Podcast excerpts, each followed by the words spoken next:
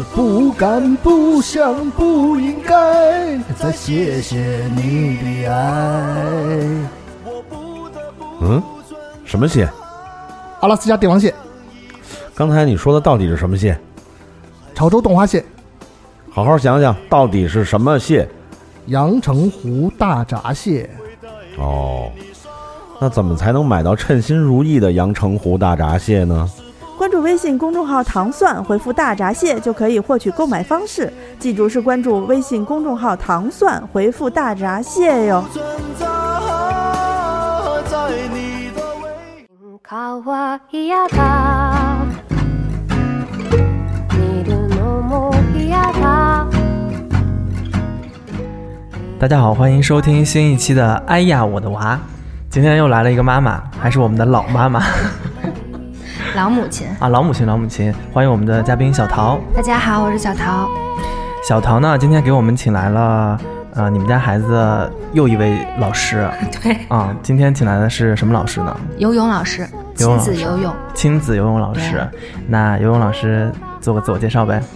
啊、大家好，我是呃念念的游泳老师啊。啊，感觉念念是个特别大牌的人，就是好多老师。好像是一个专专专门那个教念念游泳的老师。对对对，然后我就说念念是一个现在完全的他的那个 schedule 就是一个贵妇的行程，早上呢也不用起太早，大概就是九十点起床过后呢，要不就是亲子瑜伽，要不就是亲子游泳啊，吸个水，然后就是下午下午跟着小桃去见各种闺蜜，在什么怡迪港啊喝个下午茶之类的，晚上还赶去天桥看个 艺术展，对。啊互动表演什么的，行程排得非常满。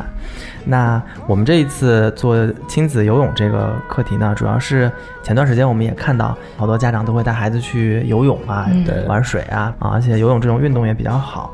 但是小朋友的游泳，其实我们了解的还是比较少一些，嗯。因为他好像听来专业性没有那么强，嗯可能互动性、趣味性比较多一些。对，但小朋友们的这个不确定因素啊，我们在刚才录之前跟老师稍微聊了一聊，嗯反正在我看来是，还是挺挺糟心的，因为小朋友的突发状况实在太多了。是的。啊，所以我们就想先问问，我就捋着我的问题往下问啊。嗯小朋友大概多大可以呃参与到这个亲子游泳的项目当中去？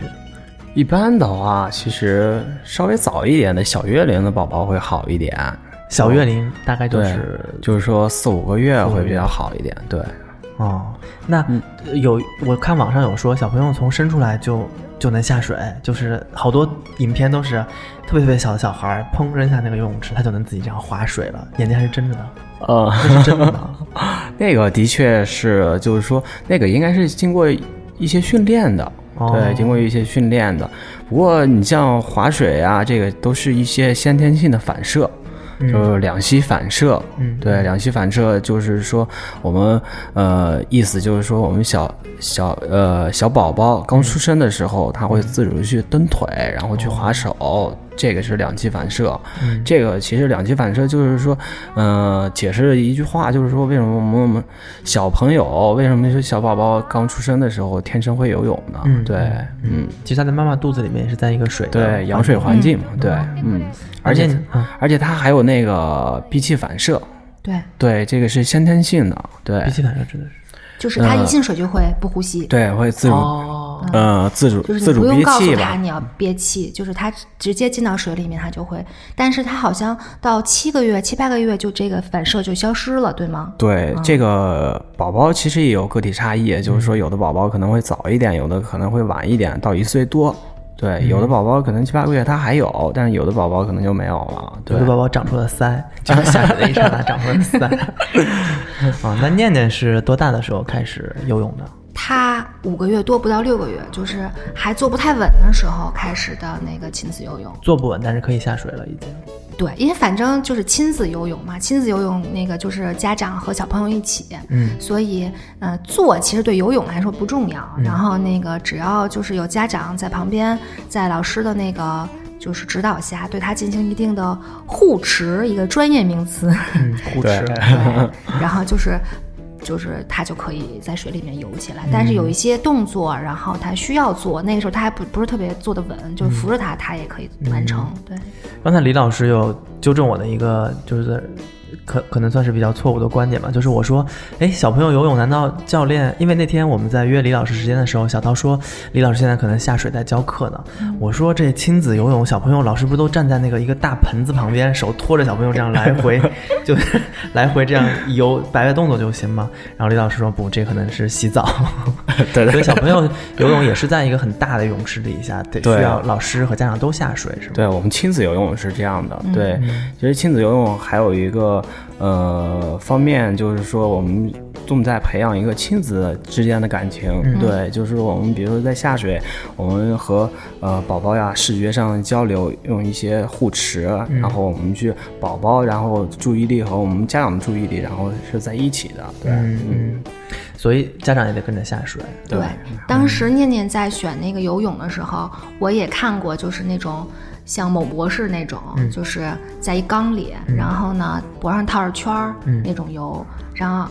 有那种脖子脖子上就是套一圈儿，然后有的那个就是家长会在小朋友出生不久就买一个大的充气的那个游泳池，然后买一个小脖圈儿，是我买的那个维密的翅膀啊，就坐上面，对对对，巨好看的那个啊。然后呢，就是，呃，把小脖圈儿套小孩儿脖子上，然后把小孩儿扔到那个那里头，让小孩儿自己玩儿。然后自己家也可以实现，然后有些机构也也也有这样的。然后包括像你说的似的，就有一个阿姨呀、或者什么的，就扶住小孩儿的后脖子，然后或者那只手托着屁股和腰，让小孩儿在水上漂。然后还有这种就是真正的在一个游泳池里面，有家长跟小朋友还有老师三方共同参与的这样的亲子游泳。当时我也就比较了一下，后来呢，一个就是说法就是脖圈对小孩的颈椎是有伤害的。然后其实是不太建议这种脖圈儿的这种这种游泳。然后呢，另外一个就是像刚才老师也说，就是游泳它其实是一个平行于地面的一个活动，它就要漂在水上的。但是那种就是带脖圈儿的，它还是跟地面是垂直的，只不过是利用水的浮力把它把它把它托起来了，让它悬浮在水面上。但是它其实的身体姿态还是垂直的，没有什么太大区别。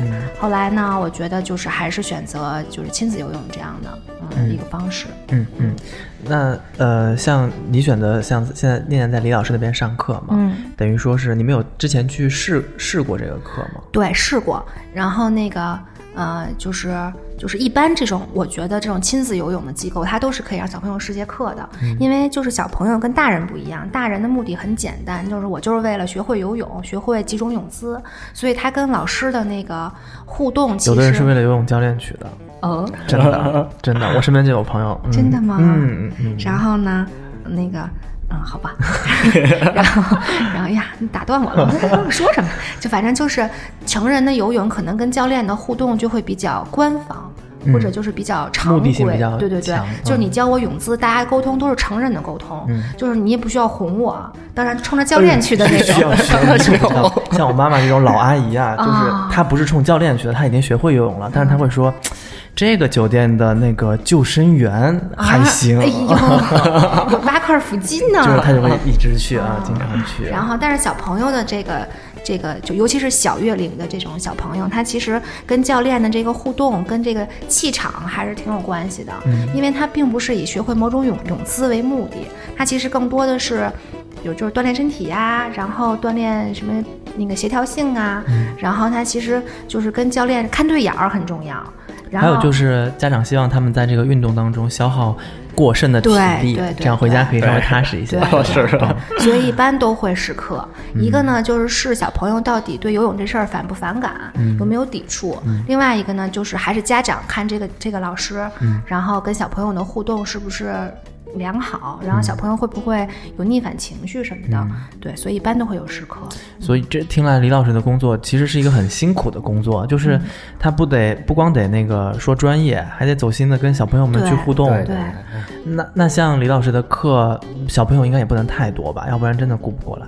嗯，小朋友现在确实还挺多的，就那一节课的单单次的大课的容纳的那个人数呢？最多的话一般就四个人，四个人。对，就四个小朋友，同时有四个家长吗？对对对，四组家庭，嗯，那也挺闹的。其实一个小朋友就够可以。对，小朋友因为小朋友状状况不一样，嗯。有些小孩，而且小孩就影响小孩状态的那个因素很多，嗯。不像成人，就今儿我就去学游泳去了，然后我把手，我只要把手机放到那个更衣柜里，其实没有什么事儿会影响到成人。嗯。但是小孩不一样，小孩就是你来之前心情好不好啊，有没有睡好啊，嗯。吃的多啊少啊什么的。比如说老师会建议小朋友来之前不要吃太多，然后但是你也不能他他也不能饿着，嗯然后包括比如说小朋友之间的互相影响啊，嗯然后有些小朋友这个小朋友一哭，可能就会影响到其他小朋友的那个情绪，嗯所以就是嗯小朋友的状况比较多。嗯，那李老师有没有自己的一些绝招呢？就是比如说你第一节试课，你一看这孩子就觉得嗯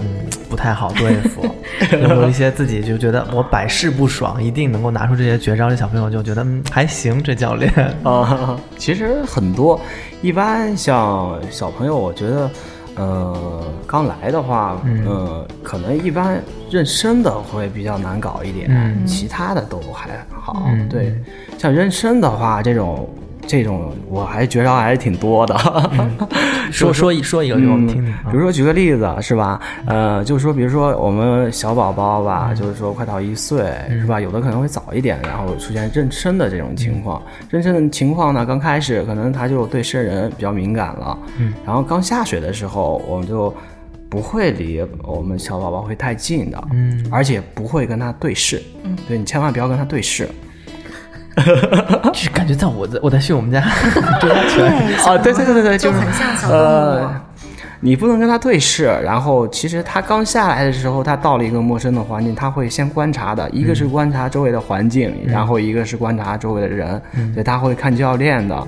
对，你想教练穿着泳衣，然后戴着泳帽，也也从来没有见过这样的人啊，对，所以对，造型奇怪。对，然后他就会观察，然后观察的时候，还有你你的微笑很重要。嗯，对。假如说孩子是能看懂你是真心的在笑，还是就是说很尴尬的笑，如果你要很尴尬的笑的话，他看到以后他会觉得特别紧张。可是戴着泳帽的笑可不是怎么好看，因为泳帽特别勒，你知道吗？就会就是一张京剧脸，然后你在笑，那也是够可。那不戴着不戴泳镜对吧？就是还是啊、对我们上课不戴泳镜，哦对，嗯，嗯那我听了啊，就是我不知道小陶的感受是不是这样啊？就是从事亲子的运动的老师们，一般来说都是比较喜欢小朋友的，而且是比较能能够跟小朋友沟通和互动。我觉得李老师也是练出来的。你想一个、一个一个男青年，他没有我也在想，李老师有孩子吗？就是那没有，对没结婚的。就是他是男生，本来对小朋友就那么回事儿，哦，然后他又没有小孩儿，所以我觉得都是。就是比如说培训呀、还会教一些理论，然后更多的可能就是在跟小朋友的接触过程当中，然后就随时随时发现、总结经验呗。对比如说小孩爱玩水，李老师就会用手啵啵啵弄小喷泉，特别好玩。哦然后比如说就是用嘴吐泡泡啊什么的，小孩就会被这些小技巧、小把戏吸引。嗯啊、对然后比如说小玩具、球球什么的，小孩儿都喜欢球，小孩儿脑袋里面就是个球。嗯，然后你有的时候就让他做一些动作，他会开始有 要哭的那个状态，然后就是嘿你的球呢？然后小孩就赶快找球，然后就注意力就被转移了，然后他就会忘了刚才他要哭的事儿，然后就投入到下一个项目当中。嗯，那我们再往回倒倒啊，就是这个小朋友去游泳之前的一些准备工作，就比如说小月龄的小朋友们，他们可能四五个月的时候，是不是还在穿尿布啊的？对，小朋友下嗯水，不管是上课也好，还是比如说那个家长带小朋友去公共的那个游泳池啊什么的，那个去玩，一定要穿防水纸尿裤。嗯，呃，防水纸尿裤就就跟正常纸尿裤一样，但它只不过是外面防水的。不不不，就是它包裹性会更好。然后呢，就它们就是正常的纸尿裤吸水性非常好。嗯如果你下水了以后，纸尿裤就会变得非常沉。对然后那个就会把小孩往下坠。嗯但是防水纸尿裤就会就是轻轻薄一些。负重练习。对，然后而且它就是它它包裹性更好，就如果小朋友真的那个拉拉抽抽了，他也不会就是嗯我知道 了。那但是我看念念现在游泳的照片，穿的泳衣可专业了，可好看了。那它里面也有也是有就是防水纸尿裤的哦对，那他是然后从从多多大开一岁始？一岁不到一岁半吧，嗯就是那个你就觉得他有性别意识了，然后你就要开始给他穿那个游泳衣，男生女生的什么的，对。嗯，还挺好。那那如果像我们陪陪着去的家长，他们也得下水吧？对他们也得准备自己的游泳装备什么的，是吗？对，家长就正常的游泳对，衣、家长正常泳衣、泳帽一定要戴泳帽。嗯嗯，但我比较介意家长下，我作为比如说我有孩子去游泳啊，我比较介意别的家长下水呢，主要是考虑到这个卫生的问题，因为小朋友游泳池的这个水质的呃质量，包括这个净化的这个技术，是不是还跟大人的泳池的水不太一样？呃，对，不太一样的。对，像你要正规的机构的话，亲呃亲子游泳机构，呃，这个水质它的消毒系统是不一样的，哦对，和我们成人的那个游泳池消毒系统不一样。成人的一般，比如说放什么漂白粉啊对什么的，有一会股加氯对消毒氯味儿，特别嗯难闻。然后小朋友呢就是很少会有这样的棉花糖的味道。反正就是没有味道。嗯然后一个是不刺激小朋友的那个呼吸，另外一个我觉得小孩到有异味的空空间里面他也会紧张，嗯而且小孩特别容易喝水，就是嗯比如呛一口啊，对小孩身体也不好。嗯而且小孩的水温也比成人的泳池的水温要高。哦，它是温，就是是热水是对吗？，对挺挺就反正三十二度左右吧。对，那家长下去可是挺舒服的。泡温泉一样。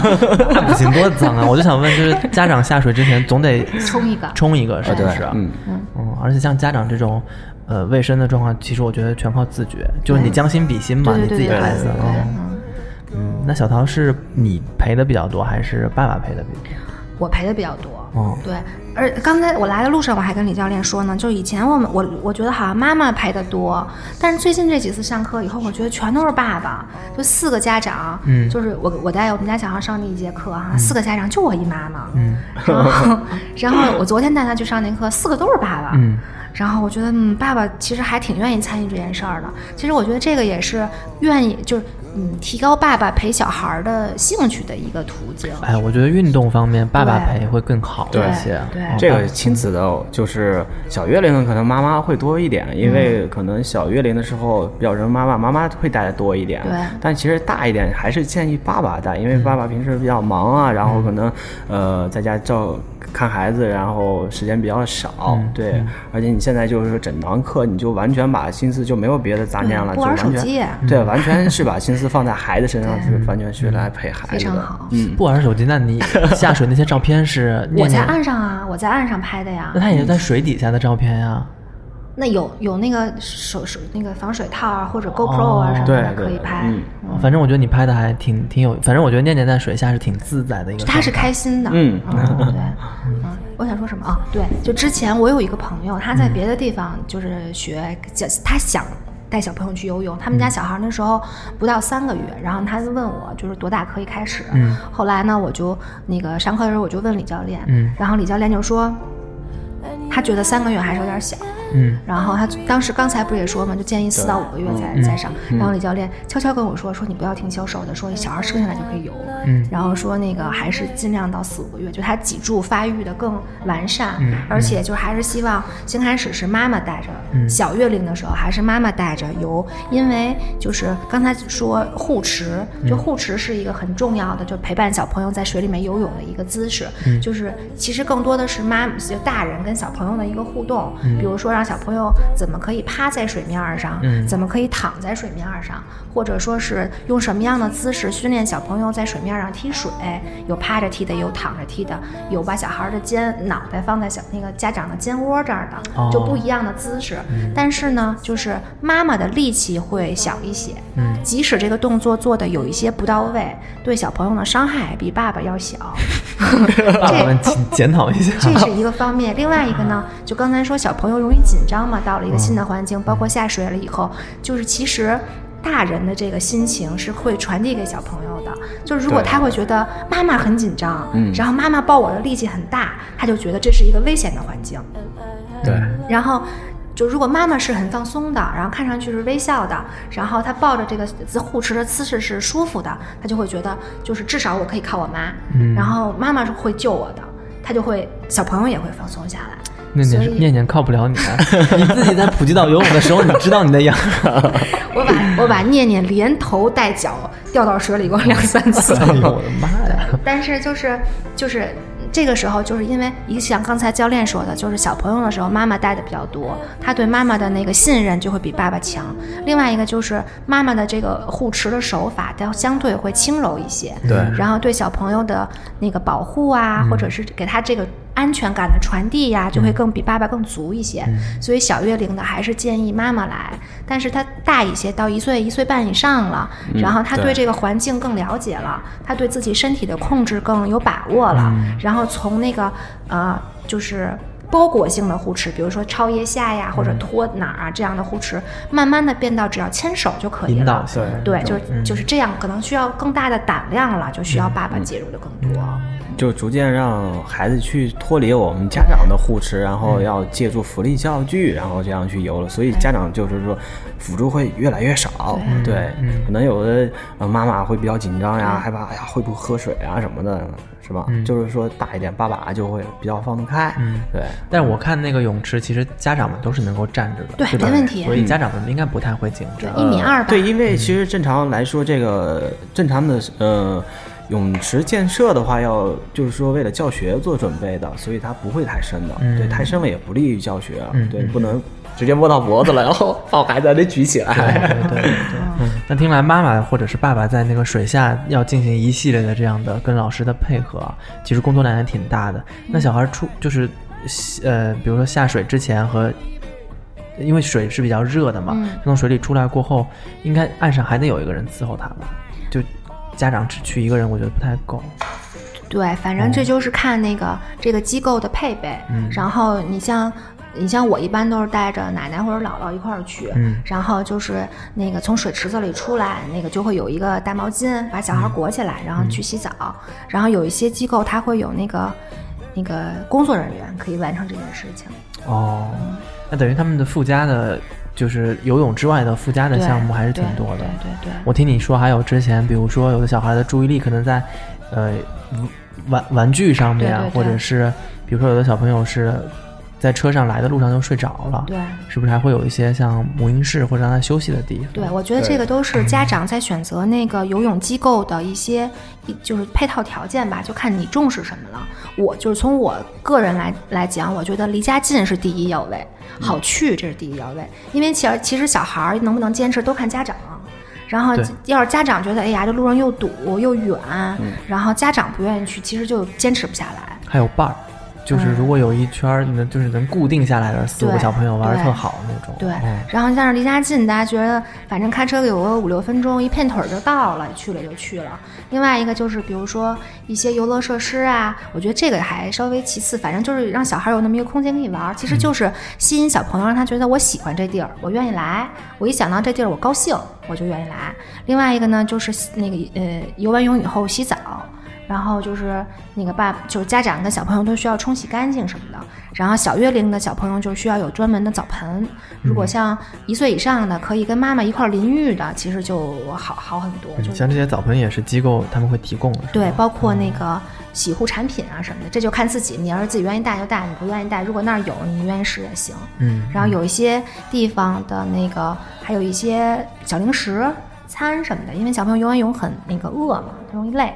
然后包括嗯、那个母婴室，小朋友睡着了，或者小小月龄小孩需要吃奶，然后给小朋友换纸尿裤的地儿什么的，对，反正就是小孩儿就是配套会比较麻烦。嗯但是现在那个以前我跟李老师认识是在一个机构嘛，嗯后来呢，就李老师现在单出来干，然后就是网罗了一大批以前的那个小迷弟迷妹们，然后现在就是 跟着李老师出来，就是去了。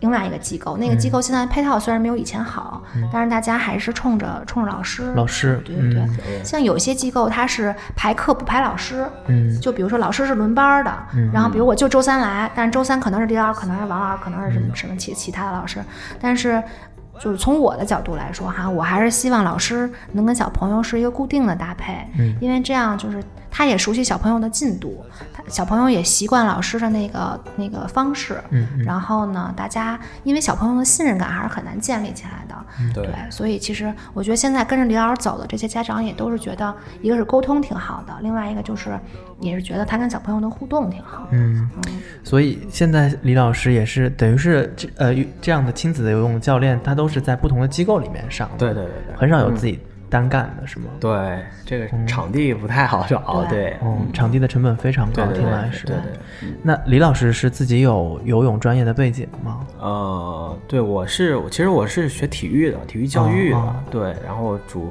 主修的是游泳专业，哦，对，那是很专业的。有没有咱们就是亲子游泳的说，其实小朋友游泳也不是那么专业嘛，嗯就是互动啊什么的，嗯是不是也有一些教练是可以不会游泳的？哦，这个、呃有可能 有可能啊是吧 有点不好意思。行业内幕不能说，不能说。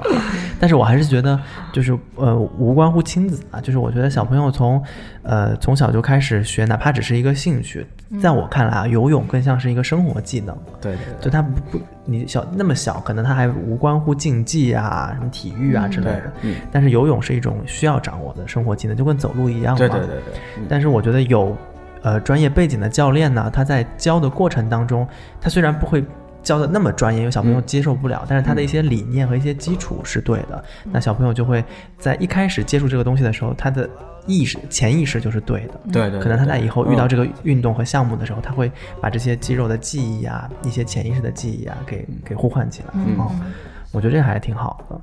那李老师现在课排的非常满，据我所知啊，因为我们约李老师录音的时候，小唐说李老师只有周一有时间，其他的课都排满了。对我周一下午还得回去上课，还得回去上课。啊，对对对，哦那我我就想问问，像呃这样的亲子呃游泳的课程，一节大概是多长的时间？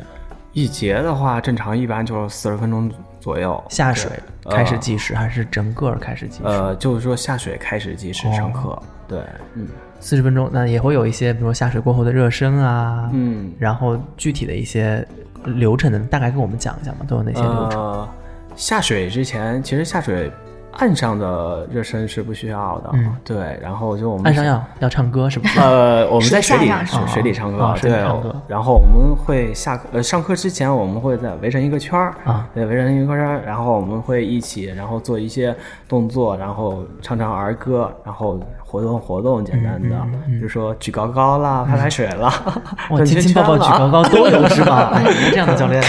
可以。嗯，对，这个就，然后我们唱完儿歌以后，然后我们就是说整个进入上课的状态了，然后我们会就是说，嗯，呃，要做一些踢腿练习啊，嗯，对，就是可能会用游戏的形式，然后去练踢腿，嗯。对。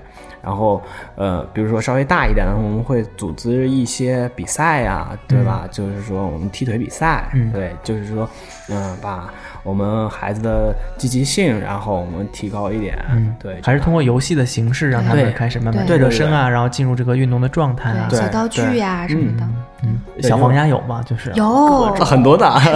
海洋球、小黄鸭。而，且不能准备一个，因为你要我也要，哦。这样的。嗯，真是挺热闹的，挺难嗯。受。那呃，像这样的游泳课程，它跟我们大人一样嘛？就是分什么私教啊、大班啊这种。嗯，倒没有大班，就是可能就是一个团体课，一个团体课的话，呃，一般来说是四个人，嗯。像我这边的话是四个人，有的机构可能会人多一点，六七个，嗯，对，然后也有私教，私教就一般会孩子大一点，比如说四岁多了，嗯。然后他要正式的学习一些泳姿啊，他学习一些泳姿需要规范很多动作了，嗯对，然后这样可能就需要上私教，对，嗯嗯。而且我这一次就是备受打击的，就是我跟一个可能也是四五岁左右的小朋友一起学那个自由泳换气这件事情，我发现小朋友真的就是一两节课，老师讲到位了过后，他就知道自己的肩该怎么展开，胸椎这样该怎么转，然后做的就特别到位。我也不知道是不是因为年纪大了，就是骨骼都已经就是肩颈比较僵啊。对，是这样的。大人反而做起来不如小朋友学的快。对对对哦而且我觉得小大人可能他错误的姿势做时间长了，那不好纠正。小朋友上来就是对的，他可能就直接对容易到位。嗯，对对对对对，反正我觉得小朋友学游泳还是还是挺好的。嗯那呃，具体的这个好处啊，我想听听两位的建议，因为李老师可能是从专业的角度分析，嗯小朋友练这个游泳，嗯、包括这个亲子游泳对他的一些好处。那小陶这边可能就是比较实实在在的念念的一些身体的变化，或者是心理的一些变化。嗯，你先说呗。嗯，我觉得。其实我当时带他去的时候，我也没想让他学游泳，因为他太小了还。我就是觉得可以，一个是锻炼锻炼身体，然后肺活量啊，什么那个消化消化食儿啊，然后肢体协调啊，然后就是亲子感情啊，这样。social，嗯，对，跟别的小朋友 social 对，他可以，他还可以跟小小朋友玩一会儿啊什么的。之前就是念念那课报的那个时间吧，就只有念念一个小孩儿。虽然我们报的是团体课，但生生的上成了私私教。哦，对，对，其上了实很长一段时间对，然后然后那每次我都觉得，哎呀，还不如多多两多一两个小朋友就可以跟他玩儿。嗯然后我觉得就是，嗯。最明显的就是它不怕水，嗯然后我们带它去海边啊或者游泳池啊什么的，就得往大海里跑啊，搂都搂不住啊、那种。嗯然后我觉得反正反正就是挺好的。嗯，我觉得你现在说什么什么肺活量啊，什么身体形态啊，我还就都看不太出来。我觉得慢慢来吧。嗯起码他一想到游泳，他挺开心的，嗯然后不怕水。嗯起码正常洗澡、洗头发什么的，就不像有些小孩儿似的，一说要淋浴呀、洗头发呀，滋儿哇乱叫的那种，小朋友比较怕在水，就是脸上有水。对，就眼睛得闭着，然后你不知道那个水的方向，或者是把你的头摁到盆里面去给你洗头那种。一定不要这样。对对对对特恐怖。所以我觉得还挺好的。嗯，那李老师呢？因为现在很多家长都在想说，我们家的这个小朋友在，比如学龄前啊，或者是比较小月龄的这个时候，给他从事一些什么样的运动？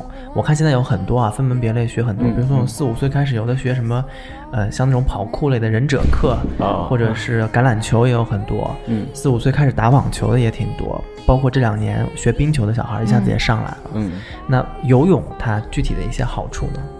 游泳的好处呢太多了，真的，真的是太多了。对你，首先肯定是一项求生技能，对求生技能。然后我们还有就是说，我们对身体的好处是相当大的。就是我们小宝宝，尤其小宝宝，你像一些协调性，协调性对还有主要是平衡能力，对，哦对。嗯，会对我们呃宝宝的前庭功能系统，对、哦这个就是平衡性会好很多。嗯还有就是说我们的对我们的那个触觉会特别好。触觉为什么呀？对，就是说，因为你小小月龄的小小宝宝，就对他的皮肤，他的水对皮肤的拍打，对他的触觉特别好。哦对，嗯，嗯，而且我我身边是有练体，就是体育是从小练游泳的嗯同学嘛，他们的肌肉结构跟练别的运动就不太一样，他们属于肩比特别宽，然后比较厚，但是整个的体态就特别好。嗯嗯，就因为练别的运动的同呃朋友们可能会就是某一部位的肌肉特别发达，嗯但游泳的运动员你就会觉得他整个人是属于。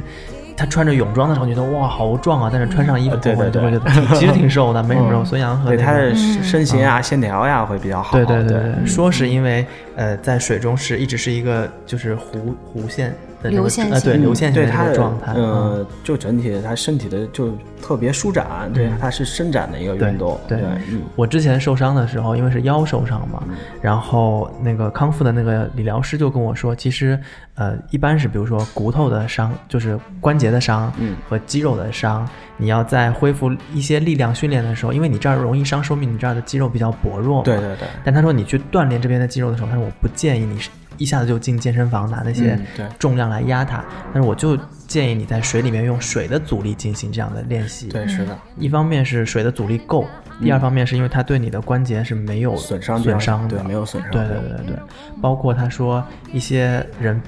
脊椎比较僵僵直的，因为有自由泳它换气的整个过程就是打开胸椎，对。对对，和灵活你的脊椎的这个过程，所以他说游泳还是益处非常大的。我对嗯对，因为包括像北京什么夏天下雨啊，冬天雾霾呀、什么的，我觉得室内运动还挺好的。嗯，嗯而像我妈就是她十几年的关节炎，就是只要明天下雨，今天就是她的关节是天气预报，就就没跑。她以前上楼也走不动，然后颈椎也不好。她是五十岁才开始学游泳，嗯然后现在已经游了五六年，基本上一周每天都去。她其实游不游、泡澡的性质可能都有吧，对，但是他现在真的就是颈椎至少不疼了，嗯。然后关节炎可能下真的是梅雨季的时候还会疼，但是他能走楼梯了。嗯。就这个我是觉得还挺神奇的。对哦嗯。嗯，啊、我们还有一个我想聊，稍微聊聊，在节目最后聊聊的话题，就是前一阵儿不是有家长带着小朋友去海边嘛？啊对对这小孩突然有溺亡的这个现象，因为好多家长在小朋友从事这个跟水有关的运动的时候，其实安全也是他们考虑的一个呃方面嘛。对，这个是首要的方面，对对，像亲子还好一些，因为人很少，就在家长跟前儿，你说这个护持就特别安全啊。但是再大一些的小朋友，嗯他可能会去一些公共的泳池。嗯对，呃，小学放放学过后，几个小朋友一起一起就约着就去了，家长也不会看你，可能岸上有一两个救生员什么的。嗯我想问问李老师，就是从家长的角度，如果是到达了这样的年纪，小朋友要从事一些水里面的运动的时候，嗯家长应该从哪些方面去给小朋友们一些呃教育或者是一些建议，能够让他们安全的去从事这个运动？首先呢，就是说一定要保持对水的一个敬畏感。嗯对，我觉得就是说再好的水的都是会水对。，再好的水平，嗯就是说面对大自然呀，面对水，就是说嗯一定要有敬畏感。嗯对，然后我们就是说，还是建议我们从小还是要把这个游泳的技能学会，嗯学会了以后，然后我们去，呃，比如说去外面。游泳的时候，我们还是要做一些防护，嗯就包括出去玩呀什么的，其实还是要注意一些防护。对对，像一般游泳，其实我们家长都会建议说，千万别去户外的哈，你还是去室内的嗯正规的游泳场馆，因为里面肯定会有救生员嘛，对对对那至少有人可以保障。但也有小朋友们就是可能去一些湖啊，然后嗯我发现北京还有好多大爷大妈喜欢就是也有是吗？在永定河对对对真真的有，真的有对对对对。嗯然后还有像咱们密云水库，经常会有这样的八一湖，对对对对对。嗯那这样的话，对于小朋友们来说，就真的不太合适。呃，不行哦，真的绝对是禁止的那个，嗯对，嗯嗯然后我看也有人在就是网上有一些那个公公知帖，就说其实人溺亡的时候，并不像我们想象的那样，他会挣扎的非常猛烈，一定会看到，嗯他其实就是看到他头在水面上来来回回的露出又沉下，露出又沉下，就很安静的这个人就溺亡了。嗯，那这样的，那对于小朋友们来说，嗯，他们在就是选择这样的游泳的活动当中，有没有一些自救啊，或者是一些，就比如说啊，我我们我们看到了嗯。小朋友出现了这样溺亡的现象，我们把他救上来了。嗯但我看网上帖子也有说好多，啊，有的说摁小孩的肚子啊，嗯就是把他的水摁出来；有的说把小孩的脚给拎起来。啊，对，其实这个就是一些民间的方法。那正确的方法正确的方法其实就是一个正确的心肺复苏的一个操作流程。嗯对你像嗯，您刚才说的那个，刚才就摁肚子，摁肚子啊其实不是肚子，呃啊对，是我们是按这个肺的，对，对这个肺它肺进水了，嗯对，所以它才会这样。然后所以把他脚这样倒倒过来，这样也是不对的，呃是，吗？其实他是想把水倒出对对来，对对对想把水倒出来。其实你这个心肺复苏的话，其实就会能把水缺空出来。嗯对，正常的就普通家长，像我们是可以给小朋友做这样的心肺呃复苏吗？呃，做的话，我觉得还是必须有得会的对，是专业的。因为其实说要做心肺复苏的话，其实儿童和成人的是不一样的。嗯对那，比如说我们把小孩救上来以后，我们在等这个救救生员不是救生员医生的这个过程当中，家长可以做什么？呃，就是呃。这个是必须要，就是说有会的，要需要去家长去要懂一些这些知识，需要给他做什么就比如说简单的一两招什么的可以教吗？呃，首先呢，你就得让我们就是说，呃，比如说溺水的，首先得躺平了，对，躺平了，人工呼吸，嗯。对，人工呼吸，呃，然后我们做的时候，首先得对他吹两口气，嗯，对，吹两口气，然后呃，两个手我们这样合上以后，嗯。然后按压，嗯。对，按压我们。然后三十次按压，嗯嗯。然后我们再做再吹两口气，对。对，然后我们反复的去做做五次，这个就是说为我们就是说医护人员来的时候，就是说嗯争取一些时间。间，对。对对，而且说这个黄金的救救援时间可能非常短，对对对对哦对对，嗯，所以就是我觉得啊，为什么我一直在说游泳，它更像是一个掌握基础的生活技能，嗯。就像我们。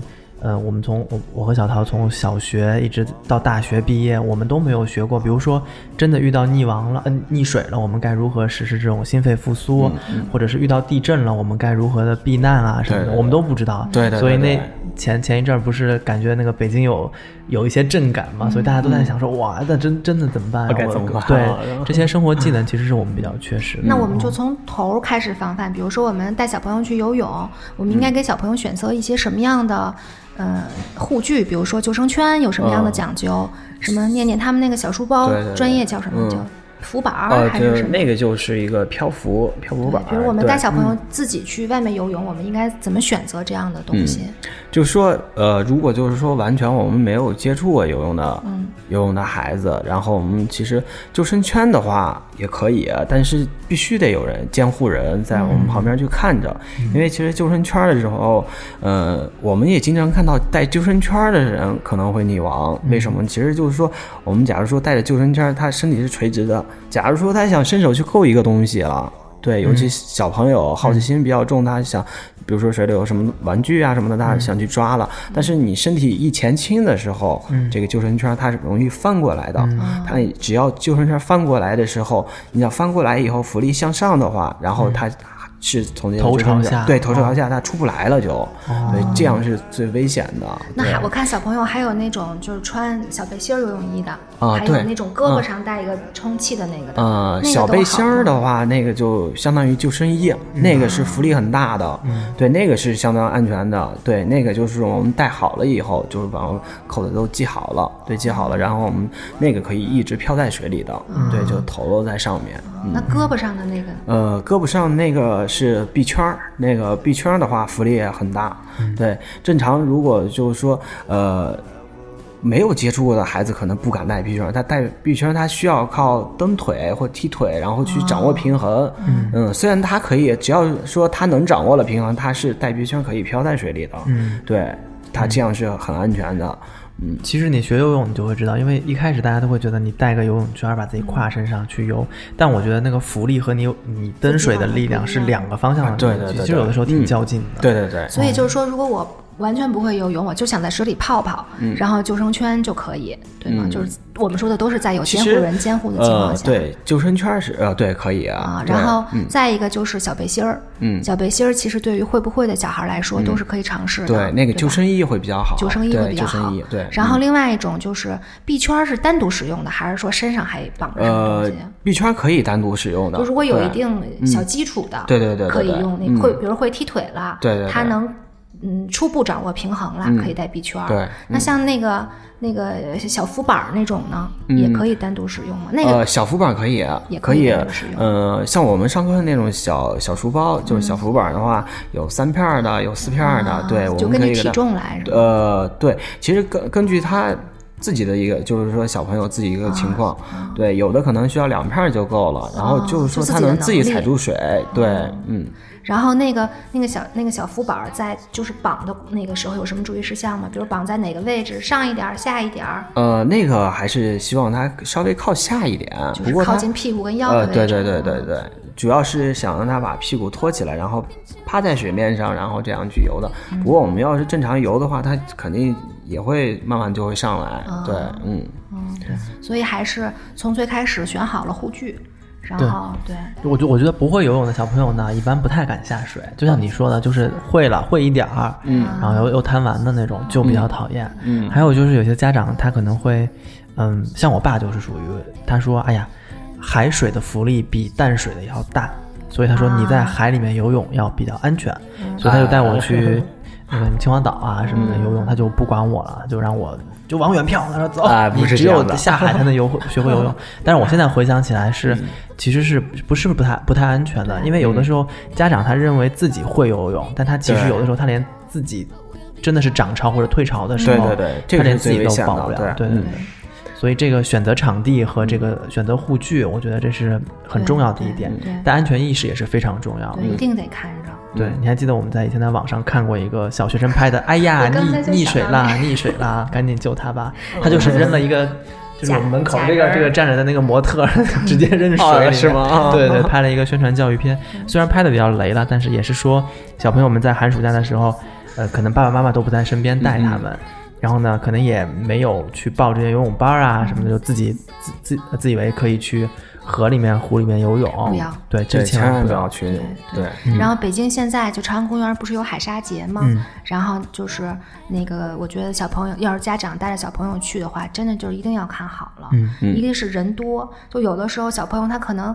如果是在一个安静的环境里，他自己可以扑腾几下，但是人多难免有小朋友撞一下啊什么的，他只要姿势一有一些变形，他就害怕，对对对他一害怕他就不知道嗯你这个说对了，我们同事在美国不是带着小朋友去游泳吗？嗯。美国人非常注重这个安全的问题，嗯。就说你不管你会不会游泳的小朋友，你下水，你只要参加我这个项目，都要戴护具。你必须得把这个蓝色的游泳马甲给穿上了。嗯我不管你会不会游泳、对。啊，那他就是让孩子穿着这个游泳马甲，说嗯。多安全呀，嗯。那么多教练和救生员看着呢，然后小朋友就下水了，他就是低头给他拿那个上水上上来过后的毛巾，嗯。嗯。一抬头发现全是蓝衣服，嗯，小孩一玩疯了，全是蓝衣服，对。根本找不着，然后他就开始着急，慌了，嗯。对，开始慌，然后教练就跟他说：“你有没有在下水之前跟小朋友说不要乱动，不要乱走？”嗯他说：“我没想那么多，我在想都是人能看着他，而且他我一定能见着他。没想到一下水，哎呀，游泳池也是蓝的，他穿的衣服也是蓝的，我根本看不出来谁是谁。所以后来花了大概有五六分钟的时间找到那小朋友过后。虽然很安全，真的有教练看着，但是他说我的心情是好像这个孩子丢了一样，特别特别的着急和生气所以家长应该跟小朋友们说明白，就是你要下水之前，你得自己有一个意识；还有就是你要离开父母的这个视线的时候，你要有移动的时候，你得先跟我们打招呼。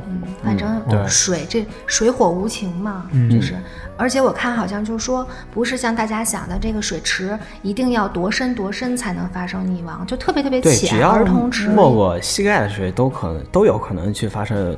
呃，溺亡的现象，嗯。对，倒不是说，哎，我现在可以踩到点儿，嗯。我可能刚没到我的腰间或者胸口，嗯。这样，对，尤其游泳池的话，游泳池也会出现这种情况，嗯，就比如说人在一个失去平衡的状态，嗯然后比如说周围就没有抓的地方，这样就很危险，就容易出现那个，我跟你说一个、哦那个我们家的血泪史，就是我跟我妹两个人学游泳，我妹学的比我早，嗯，她游的比我好，她就属于协调性特别好。应照理说我的力量比她强，我们都游蛙泳，我应该比她游得快，但是她就是，呃，踩水的节奏和那个手滑的那个节奏比我要好，所以她滑的比我快。嗯嗯所以呢，我就觉得我比她弱，她就说没事儿，我们去深水区游吧。嗯那时候还分深水区、浅水区，对对对深水区可能就两米二或者是一米八，然后上面就是一米二、一米五的那个。嗯然后我说呀，我们没有考深水证，可以吗？他说可以啊，走吧。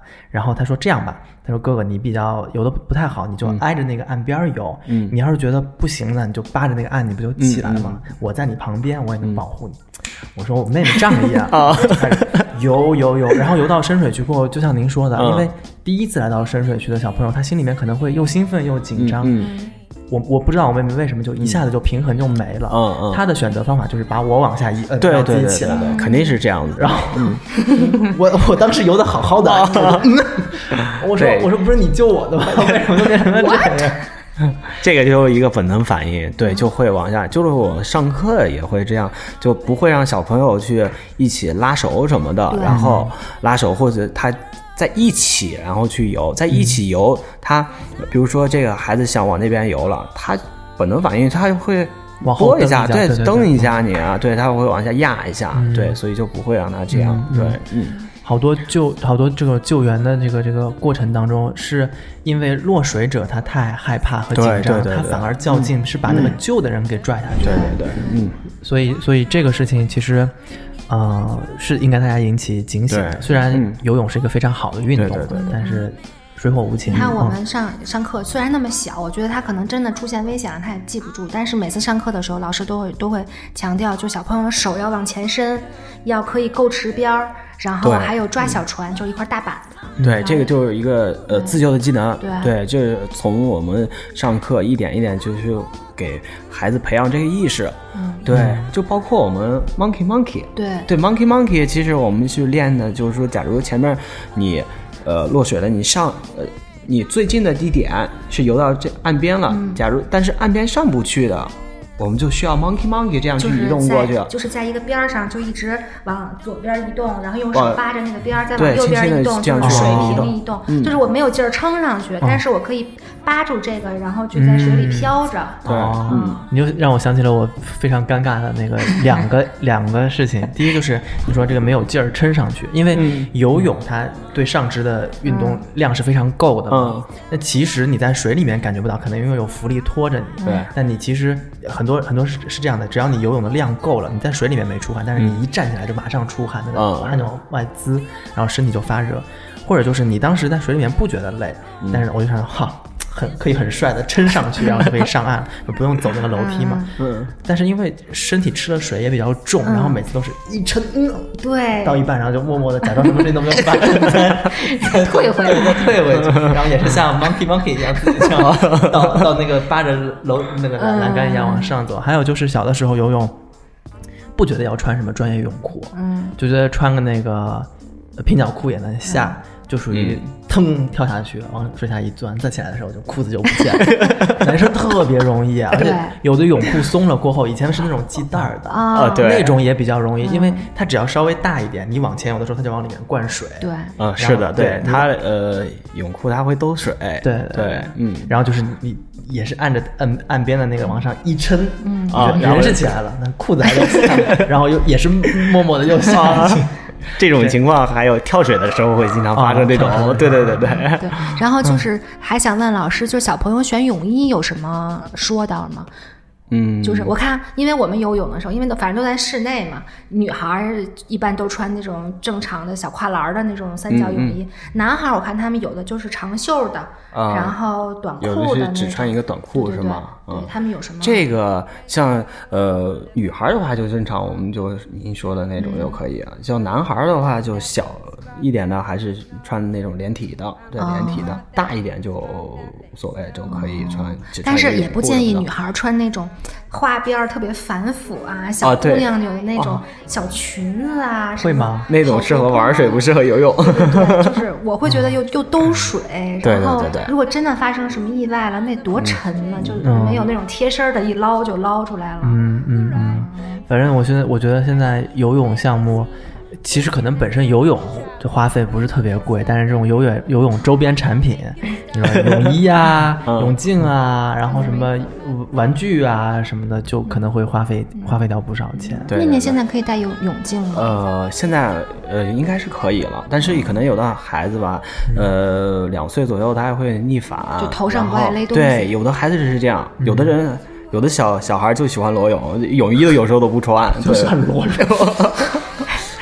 就是然后呃呃，我之前见过啊，好多孩子就好多孩子不戴泳帽，帽子就不戴，哦。对他在家也是围围巾呀、什么的都都不戴，就是这样的，对，所以就看孩子状态，如果状态好的话，能戴就可以给他戴上了，嗯，对。因为他们现在有那个念潜水，就是在水里面游一段时间。嗯。那有些小孩他就就不喜欢眼睛进水啊什么的，所以我觉得是不是戴着眼镜他会就是对。好睁开，呃他戴上眼镜，就像我们成人一样，戴上眼镜以后，他会看的和不戴眼镜的人是完全不一样，会看的特别清楚，对，哦会特别清楚。就是说，这个孩子只要他习惯戴眼镜以后，他就离不开眼镜，就会比较哦我看喜欢眼。依依什么的，他们对对，一一他们就特别喜欢戴眼镜了，因为看能看清楚了。哦。能看清楚了以后，这样孩子会对孩子会更愿意低头，他会很喜欢看水里的世界。哦对，肤浅肤浅，就是那种肤浅的感觉。对对对，就孩子他呃，只要能自己主动低头，自己把脸放在水里以后，他老想下去，老想看，对，嗯，老想看水里的世界，然后给他买个眼镜了。呃，然后他喜欢看看水底下有没有玩具啊什么的，他会找，对，我觉得他们就是鼓励小孩儿特别有一套，嗯，然后就是那个，我有一次游泳就洗呃一，我给他念念洗完澡，我自己去洗澡，有一个妈妈带着一个大点儿的小孩，可能四岁左右吧，来洗澡，然后那个脖子上挂着一个就像叮当猫的那样的铃铛，然后进来以后说妈妈。老师说我是真正的小狗狗了，嗯然后说为什么呀？说因为他们有有一个课，就是把那个小玩具扔到池子底下，嗯然后让小朋友自己游到那个池子里，把那个玩具捡上来，嗯然后呢，就是只有只有能力挺强的小朋友才能完成这个动作。嗯有的时候是老师扶着他下去，有的时候是小孩朋友自己上来的。嗯然后只有就是完成这个动作的小朋友才能得到这个奖励。哦然后呢，他妈就说说那个老师是说你是不是像小狗狗一样可以捡？不，老师说了，我就是真正的小狗狗。那老师是在骂你，妈妈就应该告诉他但是他特别骄傲，哦就觉得对对对对然后他妈就说你洗洗洗澡吧，你就把铃铛摘，不，这是我的奖励，嗯特别。但是能潜水是还真的是难度还挺大，对于小朋友们来说。我们都是挺大的，就是但是他们好像挺小就开始，对他们挺小开始游的时候，其实潜水对于他们来说不难他们会闭气的。嗯，他们哦他们就天生就脑袋就进去了。嗯哇那还挺有意思的。嗯反正就是，你看他们上课，就像刚才老师说，好多小朋友会哭闹，是因为脸上沾水了，他会不适应，所以他们就会先开始被洗掉了是吧？然后妆都化了。就是大家围一圈儿的时候，老师不会弄那个小喷泉吗？嗯。就会诚心往你脸上挤一点然后他就是先开始有一点点湿，嗯。后来再拿那个小桶往你、往往那个后脑勺上浇，然后再慢慢的往前移，移到你脸上有水，嗯。然后。他也会闭气，然后他也会就是感受那个脸上沾水的那个过程，嗯。然后再就是跳水，跳水它溅那个水花儿，它就会主动溅到脸上，哦然后它也有一个适应的过程，然后慢慢再过渡到潜水啊。跳水你需要在水里面骗他吗？就是你跳下来，妈妈接着你，然后我我接呀，然后你跳下来，跳下来的 同时，你往后退了一大步，它就砰就掉水里了。先开始是要接的，哦就是就老师就会念歌谣啊什么的，嗯然后小朋友就会那个跳下来，跳下来以后就接住，然后就可以就是扶着他腋下往前游，然后他你接得住吗？接得住啊。然后再大一些就可以让他叫跳水潜水。呃，对，跳水潜水，因为有的时嗯候就是你拿着它让它潜水，它会有那个一紧张的那个感觉。但是它气跳水潜水，它其实往下跳的时候，它就会主动闭气。它即使到水里了，它也会闭着气往前划两下，就还行。所以其实小朋友潜水不难。嗯，还挺有意思的。那我就想，呃，替我们的家长朋友们问问啊，就是像李老师现在的这个机构里面，嗯呃，怎么收费？啊，我们我们是一定收费啊？是吗？我们我们是一定会问的，就是因为呃，肯定市面上会有不同的水平的那个那个教育机构，然后会有不同的收费的水准嘛。嗯那小陶这边呃给念念选择的理由，刚才说的也很充分了。第一是区位的位置比较近一些，嗯第二是相对来说呢，配套设施没有那么豪华，但是够了。还有就是老师够好，嗯对，那满足这三个条件的呃收费标准，我们想大概了解一个平均的价位吧，嗯跟我们的家长朋友们介绍介绍。呃好平均像一般也就两百六、三百、三百左右吧。一节课，对嗯嗯，那基本上要多少节课起买会比较合，就是小朋友们会合适一些？因为我总觉得啊，嗯小朋友们如果我就是去一个月游一次，那其实也没太大的意思。对，玩其实水对，哦那个其实就玩水了。哦其实正常来说，还是建议起每周就没有其他什么情况，还是建议一周去一次，一周去一次，嗯，然后具体买多少课，然后我们就就看家长看情况呗，对，看家长需求嗯，对，嗯看家长需求，这还是比较灵活的。对，嗯，其实我听来啊，整个的那个，呃，我们我们我们叫它一个项目吧，就是这个项目从头到尾，就是您先说的，比如说你们的硬件的投入就特别大，对。这套尤其是水的这个安全的问题嘛，嗯。这个呃过滤的系统嗯就很贵，那呃我觉得人工的成本也是非常贵的，像有。专业的教练，同时这样的教练呢，又是有耐耐得下心来跟小朋友们一起互动的，那还有很多后勤保障的工作人员，对。以及后勤保障的措施和设施设备，然后嗯能够满足这样需求的场地，加上教练啊什么的，那一节课收三百左右的费用吧。其实我觉得现在来说是。好像小朋友们的课程都要收到这个价钱，哪怕是在路面上，橄榄球课其实没什么成本，就是在朝阳公园里面 找一一个场地片绿地找几个球啊，找几个那个栏杆什么的。那水下的项目来说，相对来说真的成本比较高一些。嗯那我觉得这期节目听众朋友们应该也自己的想听的信息都都听得差不多了。首先就是，呃，多大的小宝宝们适合去游泳？那亲子游泳到底是一个什么样的概念？那大概的价位啊，包括小陶这边的一些选取的呃考虑因素，也可以代表一个大普遍的一个家长。我还是嗯小朋友先上项课还是要选，就是过硬的机构。嗯然后像李老师现在虽然是自己自己干，他不在某一个机构里，但是是被很多小朋友试课试出来的，就觉得还还可以。对，想找到李老师能有什么途径吗？加李老师微信呀。李老师微信能说一说吗？因为呃我觉得听完这期节目，应该有会有好多家长就觉得选教练是个很重要的事。对们我们教练在东边那片的朋友可以加一下哦李老师。李老师的微信是呃，我微信是我手机号，啊，是啊，那那你如果不介意的话，你可以报你的手机号呃，。是可以可以可以，呃，那我现在说一下我啊手机号是吗？嗯，好啊说吧，呃，幺八二三五四零八七幺二，嗯，对，嗯那如果是通过我们唐宋广播的听众朋友们找到了李老师，想要咨询一些关于亲子游泳的事情呢，可以呃加这个手机号的微信号，对。那可以给呃李老师留言，就说啊我是通过听糖蒜哎呀我的娃节目啊。